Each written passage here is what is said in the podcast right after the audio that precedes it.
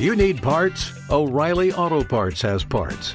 Need them fast? We've got fast. No matter what you need, we have thousands of professional parts people doing their part to make sure you have it. Product availability.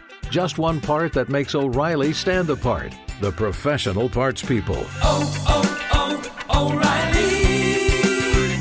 O'Reilly Auto Parts.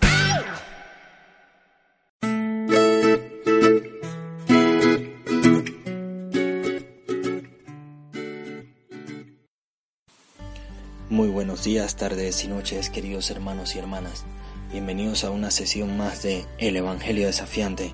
Con ustedes al habla el Padre Carlos Alberto Alvarado Salcedo, con ese deseo de compartir lo que el Señor nos quiere regalar a través de sus lecturas, de su palabra.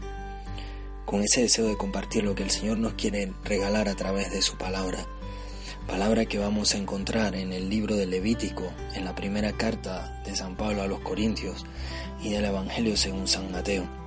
Te invito a que hagas una pausa y te encuentres con ellas, dejando que toquen tu corazón, ese corazón que tantas veces necesita ser sanado, que tantas veces necesita ser amado, que tantas veces necesita perdonar.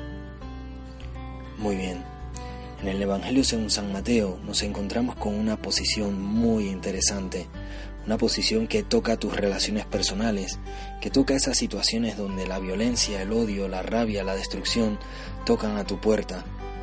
Esas situaciones donde realmente parece que la venganza y el rencor, fueran la mejor salida. Sí. El Evangelio nos invita a adoptar la posición radical frente a la violencia, es decir, renunciar al odio, renunciar al mal, renunciar a aquello que muchas veces estamos tentados a hacer, violentarnos con el otro, tratar de cobrarnos la justicia por nuestras manos, tratar de vengarnos.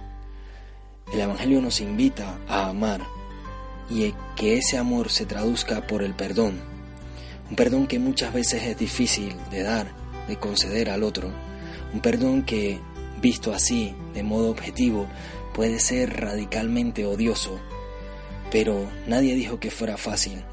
Ahora bien, como hemos leído en la primera carta de San Pablo a los Corintios, somos templos del Espíritu Santo, y solo a través de esa acción del Espíritu en nuestra vida es que podemos amar y podemos perdonar.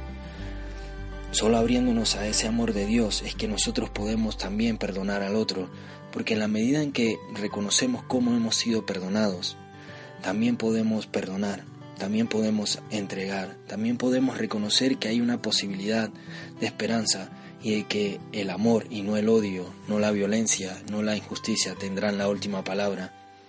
Precisamente la santidad de Dios se expresa a través de eso, no de la violencia como muchas veces pensamos. No, no. Jesús nos cambia esta visión y nos habla de que Dios es un Dios amor, Dios que perdona hasta las últimas consecuencias, Dios que respeta nuestra libertad para hacer el bien y para hacer el mal por puro amor. Un Dios cuya santidad tenemos que imitar, perdonando a